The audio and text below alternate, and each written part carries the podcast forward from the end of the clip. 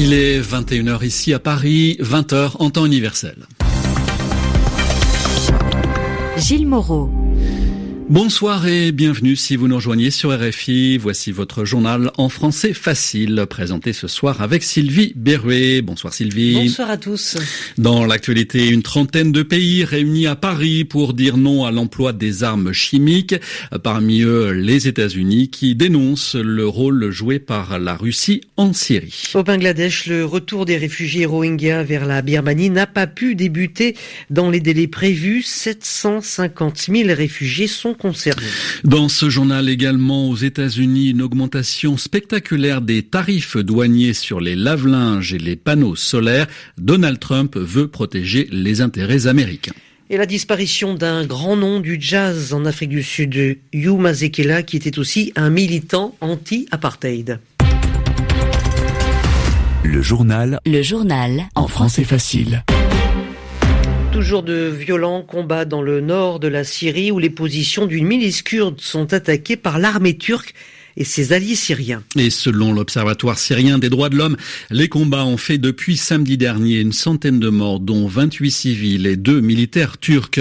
L'ouverture d'un nouveau front dans le conflit syrien, un conflit long et complexe, inquiète les États-Unis qui appellent Ankara à faire preuve de retenue. La guerre en Syrie, euh, toujours elle, il en a été euh, question aujourd'hui à Paris où 30 pays étaient réunis à l'initiative de la France pour dire non aux armes chimiques. Initiative française, en effet, contre l'impunité dans l'emploi de ces armes chimiques. Paris veut lutter contre leur banalisation et leur prolifération, leur augmentation, notamment en Syrie où le rôle de la Russie a été dénoncé lors de cette réunion. Sami Bourrelifa. Des armes meurtrières utilisées pour la première fois il y a un siècle sur les champs de bataille durant la Première Guerre mondiale. En 100 ans, il y a eu protocoles et conventions avec un objectif, interdire leur fabrication et leur utilisation. Mais malgré cela, déplore le chef de la diplomatie française, le régime syrien a recours à ces armes en toute impunité. Il a été impossible de bâtir un consensus international condamnant la Syrie au Conseil de sécurité et à l'OIAC si nous sommes face à un tel blocage, ce n'est pas parce que nous ne disposerions pas d'instruments ni de preuves pour agir, vous l'avez compris, mais en raison euh, de l'obstruction à laquelle se livrent quelques pays. Cette obstruction, c'est évidemment le veto russe. Moscou est donc désigné comme le principal responsable des attaques chimiques par Rex Tillerson, le secrétaire d'État américain. Les récentes attaques dans la Routa orientale sont très préoccupantes. Elles nous montrent que le régime syrien de Bachar el-Assad continue probablement d'utiliser des armes chimiques contre son propre peuple. Peu importe qui a mené ces attaques, la Russie en porte la responsabilité puisqu'elle est impliquée en Syrie. Le secrétaire d'État américain le rappelle également, cette semaine, plus de 20 civils ont été victimes d'une attaque présumée au chlore en Syrie. Le vice-président américain Mike Pence a achevé sa visite en Israël. Et avant de repartir, il s'est recueilli aujourd'hui au mémorial de la Shoah et au mur des lamentations, mais n'a pas eu le moindre contact avec les Palestiniens. Les Palestiniens qui ne considèrent plus les États-Unis comme interlocuteurs depuis euh, leur reconnaissance unilatérale de Jérusalem comme capitale de l'État hébreu. Au Bangladesh, le programme de retour en Birmanie des réfugiés Rohingyas a pris du retard. Il n'a pas débuté comme prévu ce mardi. Officiellement, le Bangladesh n'a pas eu le temps de construire des centres de transit et de transmettre à la Birmanie des listes de réfugiés candidats au retour. Dans le même temps, cette question du retour semble alimenter des tensions au sein de la communauté des Rohingyas. Des violences ont même éclaté entre eux. Les explications de Mobin Khan, journaliste au Dhaka Tribune. Je dirais que 90% des Rohingyas qui sont hébergés en ce moment dans les camps au Bangladesh ne veulent pas rentrer en Birmanie. Ils ne sont pas d'accord avec le programme de rapatriement qui ne reconnaît pas leur appartenance à la communauté Rohingya.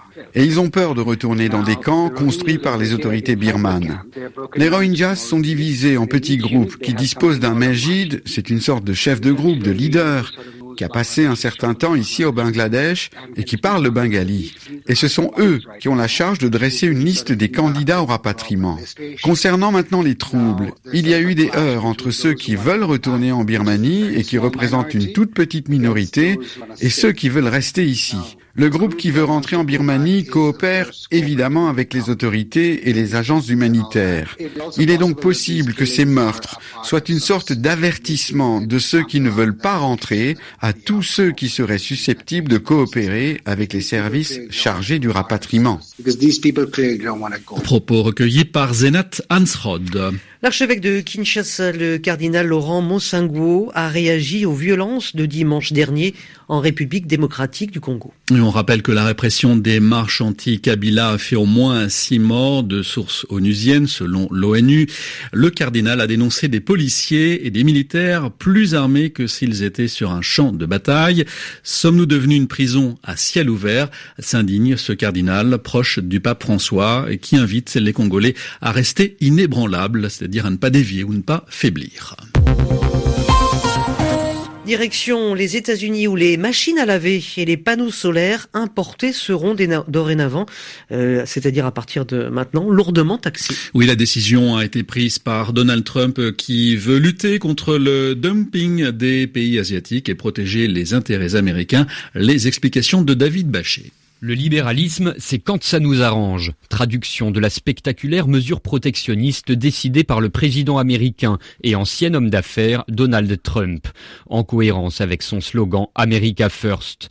Le constructeur américain d'électroménager Whirlpool les avait demandés, Donald Trump les a donc imposés, des tarifs douaniers sur les machines à laver de 20% et même 50% au-delà d'un million deux cent mille importations. Dans le viseur, les Sud-Coréens Samsung et LG dont les machines sont surtout fabriquées en Thaïlande et au Vietnam. La Chine est aussi visée, elle qui a inondé le marché américain de panneaux solaires ces dernières années. Leur taxation va atteindre 30%, puis décroître de 5% les trois années suivantes. La Corée du Sud et la Chine ont déjà annoncé qu'elles contesteraient ces décisions auprès de l'Organisation mondiale du commerce. D'autres pays devraient leur emboîter le pas.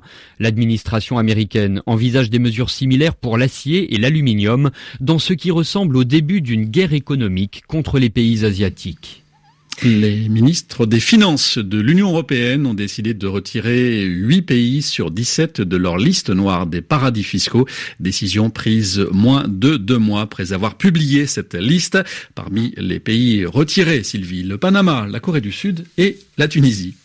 Après les importantes euh, précipitations, c'est-à-dire les chutes de pluie des derniers jours, le niveau de nombreux cours d'eau continue de monter en France. Et à Paris notamment, la crue de la Seine pourrait atteindre ou légèrement dépasser même d'ici à la fin de la semaine le pic atteint en 2016, un peu plus de 6 mètres. Hugh Mazekela, le grand jazzman sud-africain, disparaît à l'âge de 78 ans. Jazzman et militant anti-apartheid, il avait vécu en exil aux États-Unis, en Afrique pendant 30 ans avant de revenir en Afrique du Sud après la libération de Nelson Mandela, un ami personnel Écoutons la réaction euh, très émue de son manager, euh, Jos Georgiou. Sébastien Gédor l'a joint en Afrique du Sud. Je me souviens d'un homme qui aimait la vie plus que tout. Il aimait les gens, il aimait son peuple, il aimait l'Afrique, il aimait rire et il aimait rendre les gens heureux et c'est ce qu'il a fait. Il transcendait le jazz, mon ami. Le jazz, c'était le point de départ et il en faisait quelque chose de très personnel. Il a apporté les rythmes africains au jazz. Mais il était plus qu'un jazzman. C'était un activiste, un combattant de la liberté. Avec euh, Jonas Gangwa, notre sœur, Myriam Makeba, Caiphus Semenya. Il était l'un des derniers de cette génération. Il était en première ligne avec eux contre l'apartheid. C'était lui le leader. Yos Georgiou, le manager de Hugh Mazekela qui vient de succomber à un cancer de la prostate. Le tennis, dure journée pour les favoris aux internationaux d'Australie. Oui, puisque le tournoi est terminé pour Grigor Dimitrov et pour Rafael Nadal, le premier sorti par euh, le Britannique Kyle Edmund. Quant à Nadal, une blessure euh, à la cuisse a contraint le numéro un mondial à l'abandon dans le cinquième set du match qui l'opposait au Croate Marin Silic. À suivre demain, la fin des quarts de finale, notamment le match Federer-Berdych et puis un mot du tableau féminin également, Sylvie, avec la Belge Mertens en demi-finale sans avoir perdu un seul set. Voilà, c'est la fin du journal en français facile à retrouver sur notre site à la page RFI Savoir. Bonsoir à tous, bonsoir Sylvie. Bonne soirée à tous.